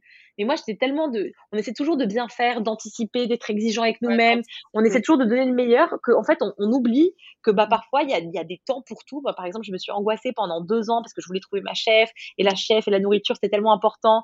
Et je me souviens, je pleurais. Je, et, parfois j'ai embauché des chefs pendant trois mois. Ça m'a coûté beaucoup d'argent en me disant bah oui, en fait je le tiens. Et en fait, c'était pas le bon moment parce que clairement, le, le, le, le, projet a pris quasiment un an et demi de retard, que personne ne reste un an et demi ou alors ça m'aurait coûté très cher. Et en fait, quand les choses, c'est aussi une confiance, une confiance qui se cultive, hein, bien sûr, parce que bah, c'est plus facile à dire qu'à faire, mais quand les choses doivent arriver, et eh ben elles arrivent, que tu veuilles ou non, et quand elles doivent pas t'arriver, t'as beau t'y mettre, t'as beau essayer, t'as beau te mettre devant le truc, faire des signes de main, toi c'est bon, je suis prête, et ben en fait, euh, c'est quand c'est pas le moment, c'est pas le moment. Donc, euh, cette confiance que tu cultives, euh, qui, est un peu et à la fois euh, confiance en toi, confiance en la vie, et ben au bout d'un moment, tu te dis euh, bon bah je vais y aller à mon rythme. En fait, je vais faire de mon mieux, et surtout aussi un autre truc qui a changé ma vie, c'est dans ce monde toujours de l'instantané. Dès que je recevais un message, je me sentais obligée de répondre mais que ce soit un pote, euh, mon, taf, tout. Et en fait, aujourd'hui, je me dis, bah, en fait, non, là, je, je, suis en train de faire quelque chose. Euh, donc, euh, mon pote qui m'a, en fait, je m'enlève cette angoisse de, oh, il faut absolument que je réponde. Oh, cette espèce de truc de vouloir toujours tout faire vite, mais comme si on était des super-héros. Et mmh. parfois, oui, j'ai des messages, j'envoie un message à une copine, je vois qu'elle m'a envoyé un message il y a six jours, je me dis, oh mon Dieu, j'ai pas répondu. Mais je me dis, c'est pas grave, il faut que je. J'avais d'autres choses qui étaient en priorité. Euh, bah, et, et, voilà, et en fait, je m'adapte et j'essaie de pas trop être, euh, être, être, être dur. Et je pense que c'est une forme de d'amour propre ou d'amour en tout cas qu'on peut se donner. C'est une forme aussi de vivre de manière plus lente puisque c'est pas c'est pas plus lent en fait c'est juste au rythme de notre corps et au rythme de notre tête et au rythme de ce qu'on peut faire quoi et de ce qu'on peut produire dans une journée ou. Et oui, on n'est pas des, euh, des Wonder Woman, non On n'est pas les machines, tout à fait. Mais moi, euh, parfois, je, je, sors de mes journées et j'imagine, mais si j'avais des enfants, mais je sais pas comment je ferais. Voilà, je là et là, je, il faut que j'aille chercher euh, de l'argent. Et en plus là, avec le couvre-feu, 18 heures, t'as pas fait les courses. Mais je me dis, mais les mamans en ce moment, mais j'ai une pensée pour elles et je me dis franchement, mais elles sont trop fortes. Chapeau, c'est clair.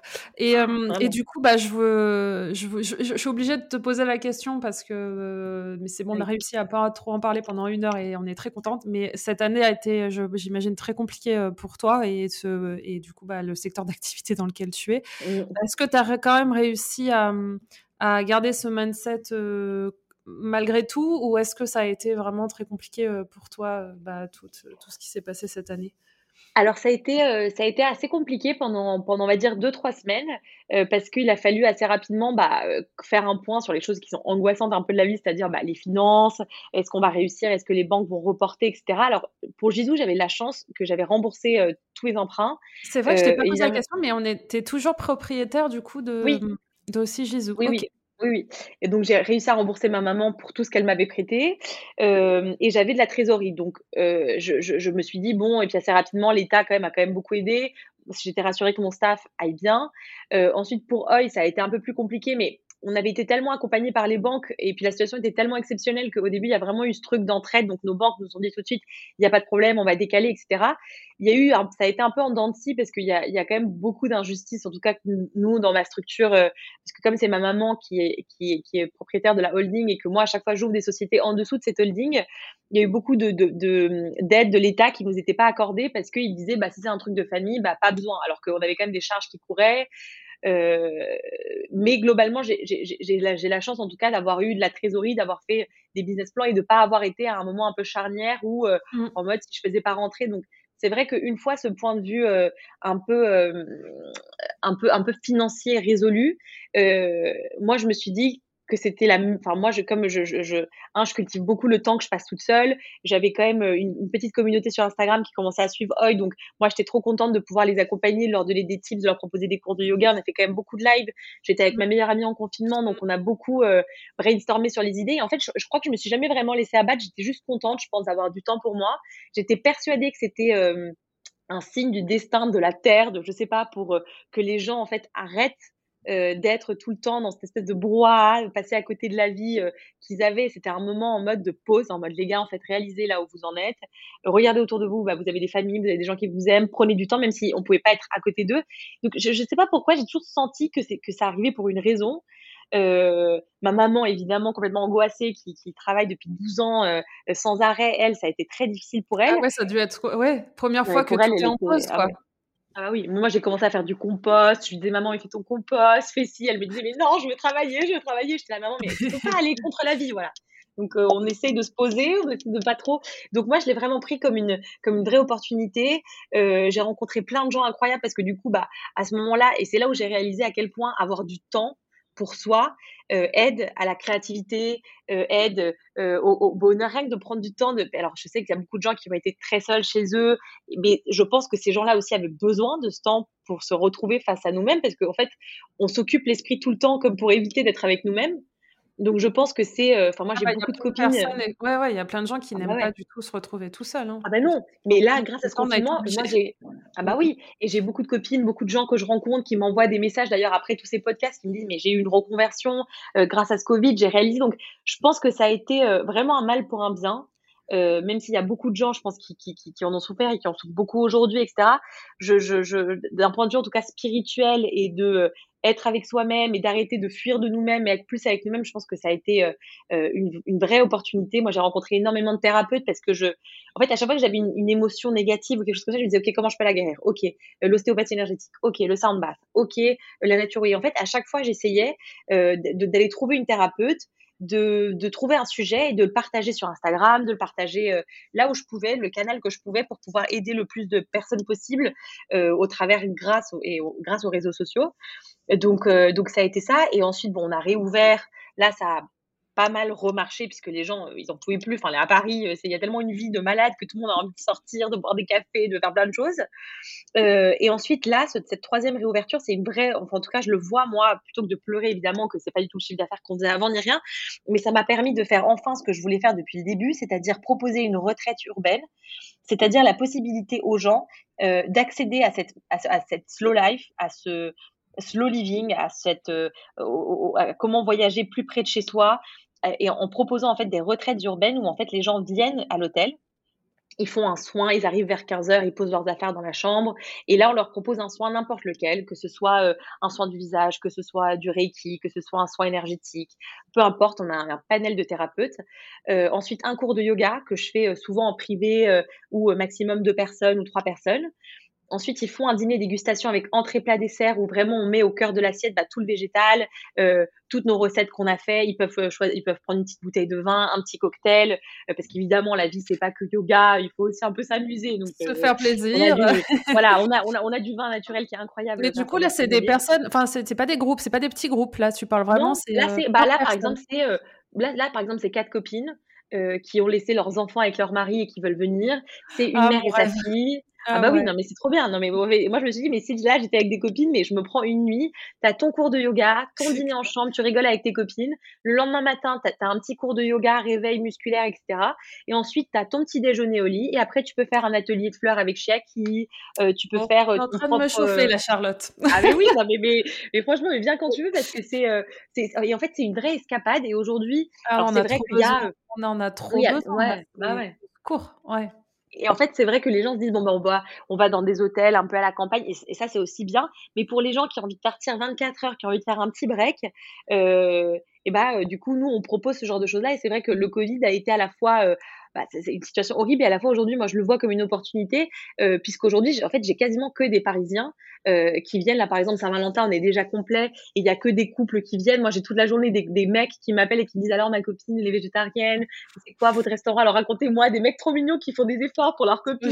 et alors le cours de yoga et moi aussi je peux le faire même si j'ai jamais fait. Donc je, je, je il y a une vraie, euh, en tout cas, je, je vois qu'il y a une vraie demande et je suis trop contente de pouvoir proposer ça. Et même si, bon, évidemment, on est à une cadence ultra ralentie, euh, je suis contente déjà que mon staff revienne. Je suis contente de refaire euh, euh bouger les, les, les, énergies du lieu et, et, si je peux aider les gens à faire un mini break. Enfin, en tout cas, c'est plus ça qui me motive plus que ah, est-ce que j'ai gagné de l'argent? Enfin, je suis vraiment, c'est tellement un projet que j'ai dans le cœur, que j'ai dans le ventre, euh, que évidemment il y a toujours des stress financiers, mais dès que ça me prend, je me dis mais c'est laisse le temps au temps, fais-toi confiance. Ouais, Pour l'instant, c'est ouais, la, la, mission de ce lieu qui est plus importante euh, Exactement. que le stress qu'il qu'il apporte. Quoi. Ok. Bon, Charlotte, on va finir par euh, le petit quiz, la business list de Charlotte. Donc, je vais te poser des petites questions et tu vas me répondre au tac au tac euh, ce qui te vient à, la, à, la, tête, à l'esprit, enfin à l'esprit tout de suite. donc, c'est un peu tourné effectivement le travail, organisation, etc. Est-ce que tu es prête? Oui. Alors, est-ce que tu es une personne, tu l'as un peu évoqué tout à l'heure, to-do list or not to-do list? Complètement to-do list. Papier ou digital? Euh, J'étais plus papier, mais là, je suis obligée de me digitaliser. La première chose que tu fais en allumant ton téléphone le matin? Ah, C'est affreux, il faut pas faire. Je regarde mes mails tout de suite. Tout de suite les mails. ouais, mais là, j'essaye. Tout de suite. Oui, non, tout de suite. Et là, je regarde tout de suite mes mails, mais là, j'essaye de faire au moins deux, deux minutes de visualisation positive avant d'allumer mon portable. Mais oui, c'est mes mails que je regarde d'abord. Première chose que tu fais en ouvrant ton ordinateur? Euh, je vais sur je vais sur Spotify et je mets une musique. Je mets toujours une petite musique de fond. Nickel. Tes modèles ou ton modèle euh, féminin de réussite professionnelle et pourquoi? Mmh, franchement, euh, j'en parlais parce que j'oublie toujours de la citer, mais c'est une personne qui vraiment m'inspire. C'est Hélène Duval, c'est la fondatrice de Huge, qui est ce mmh fameux studio de yoga. elle a été ultra avant-gardiste déjà il y a 7 ou 8 ans quand elle a sa marque de vêtements euh, qui était déjà faite de manière éco-responsable au Portugal.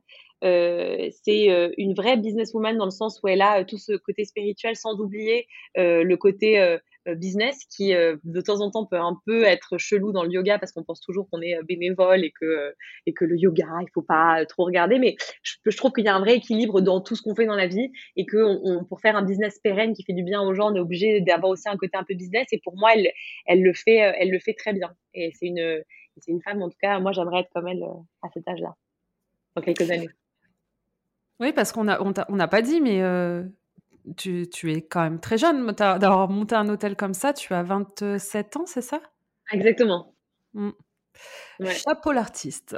Euh, un outil qui t'aide à t'organiser les notes, les notes dans iPhone, c'est ma vie. Je passe ma vie dessus à refaire une note sur une note, sur une note, sur une note. Et du coup, est-ce que tu as aussi euh, un milliard de notes et tu sais plus où sont tes notes?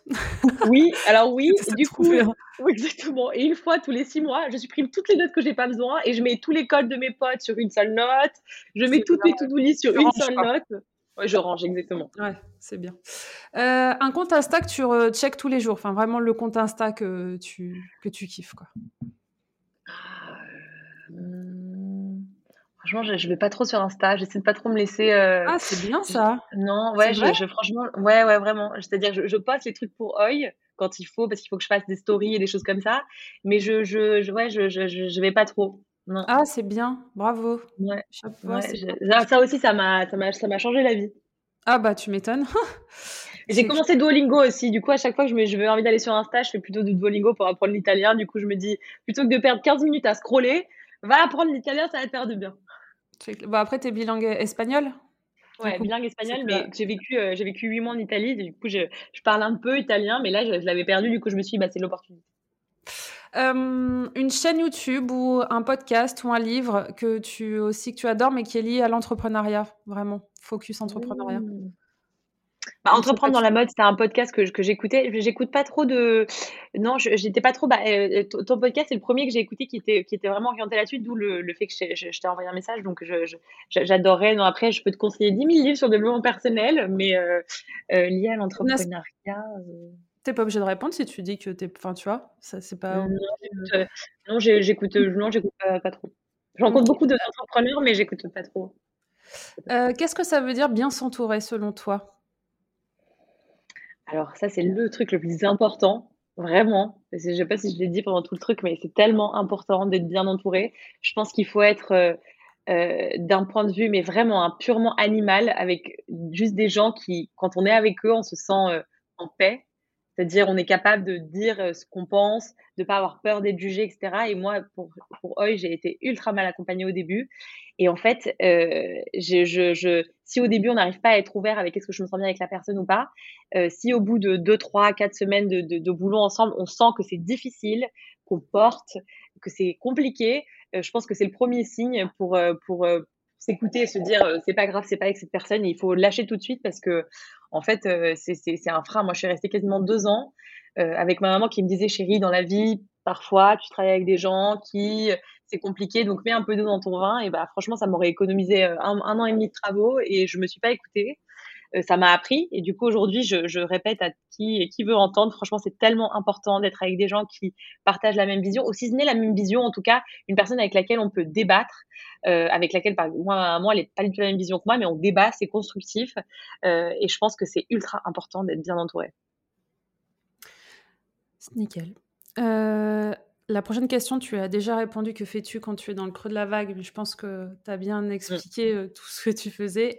Et du coup, dernière question. Est-ce que tu considères, est-ce que tu te considères comme une businesswoman? Si oui, pourquoi? Et sinon, qu'est-ce que tu devras faire à tes yeux pour le devenir? Euh, est-ce que je me considère comme une businesswoman? Bah, Ce serait, euh, je, je, pense que tous mes copains me diraient, bah, arrête, Charlotte, ce que je suis toujours en train de dire que, que je suis pas. Je, je, je pense que, je, en tout cas, je suis une femme qui est dans le business euh, tous les jours, c'est-à-dire en train de gérer euh, euh, à la fois le linge qui arrive, les pertes de stock, à la fois les factures, à la fois l'humain, à la fois des collabs, à la fois en train de faire des podcasts, des choses comme ça. Donc, en tout cas, je peux dire que je suis une... et mes cours de... Oui, c'est vrai, mes cours de yoga. Donc, on, peut dire en tout cas que je suis une, je suis une femme active. Je pense que j'ai surtout la chance de faire euh, un travail que, que, que j'adore. Qu'évidemment que les, mes expectatives sont toujours... Puisque pour moi, oh, c'est que the tip of the iceberg. Vraiment, j'aimerais faire... Euh, un hôtel parce qu'on n'a pas parlé, mais il y a tout un côté ultra écologique dans ce projet que que, que, je n'ai atteint qu'on va dire à 20%. Donc, je pense que j'ai beaucoup à faire euh, en plus. Je pense que ce projet euh, m'a aidé à, à, grandir, en tout cas, en termes de, de légitimité, euh, en termes de, de, prise de décision, en termes d'écoute de moi-même et des signes que la vie me, me, met devant, comme par exemple très rapidement voir que bah, si ça marche pas, bah, il faut il faut pas forcer. Donc donc je pense que je, déjà je vais essayer de fructifier ce projet qui qui, qui pour moi est, est, génial. Essayer de continuer d'apprendre et puis quand le temps viendra et quand le temps sera bon, j'espère pouvoir en ouvrir euh, d'autres ou aider d'autres hôteliers qui peut-être se posent des questions à, à, ouvrir des hôtels plus éco-responsables, plus conscients et plus alignés avec le monde de demain quoi. Donc pour toi, ce sera quand tu auras ouvert d'autres, encore plus de lieux, c'est ça? Ou alors j'essaie de me contenter déjà de ce que j'ai, parce que c'est bah déjà oui, beaucoup, non, mais c'est mais... pour ça. Pour moi, tu l'es déjà, hein, si je peux me, me permettre. Et on, on, va finir, parce que, parce que je pense que ça va te parler aussi, euh, sur euh, ton mantra préféré. Ah, J'en ai plein. J'ai ah ouais. vraiment le, non, mais c'est le premier qui est, qui est, qui est, qui est, qui est celui de, de Hoy, euh, qui, que je vois tous les jours. Et d'ailleurs, j'ai appelé Hoy comme ça pour ça, parce que j'avais euh, beaucoup de mal à être présente dans le, dans le, dans le moment. Euh, et donc, hoy, ça signifie aujourd'hui en espagnol. Euh, et, quand j'ai fait ma retraite de yoga, ça a été un peu mon mantra que je me répétais tous les jours. C'était sois présente ici et maintenant. et ensuite, le deuxième que j'ai répété tout à l'heure, qui pour moi est, est le mieux, c'est quand les choses, les, choses arrivent au bon moment. Et il faut faire confiance à la vie. Moi, je dirais que c'est vraiment les deux à la fois pas, pas s'angoisser. On passe en fait la, notre vie à s'angoisser pour des choses qui sont même pas arrivées ou qui vont même pas arriver. Oui, mmh, mmh. Alors qu'en fait, il faut être, euh, il faut essayer d'être patient. C'est ça, on s'imagine, on s'angoisse, on se stresse, et donc ça, c'est un truc genre, sois ici, présente ici et maintenant, pour pas t'angoisser de ce qui va se passer demain, dans deux heures, dans cinq heures, même si oui, enfin, il faut prévoir. J'essaye je, d'être beaucoup plus, euh, en tout cas, euh, euh, paisible, parce que je me dis que tout ce qui doit m'arriver m'arrivera au bon moment, et qu'il faut que je sois là, ici et maintenant. Super. Bah écoute, on va, on va terminer sur ces jolies, sur ces jolies paroles. Merci, Merci beaucoup. beaucoup. en tout cas pour euh, bah, tout ce. Merci ce à partage. toi. Pardon, je sais, j'ai beaucoup parlé.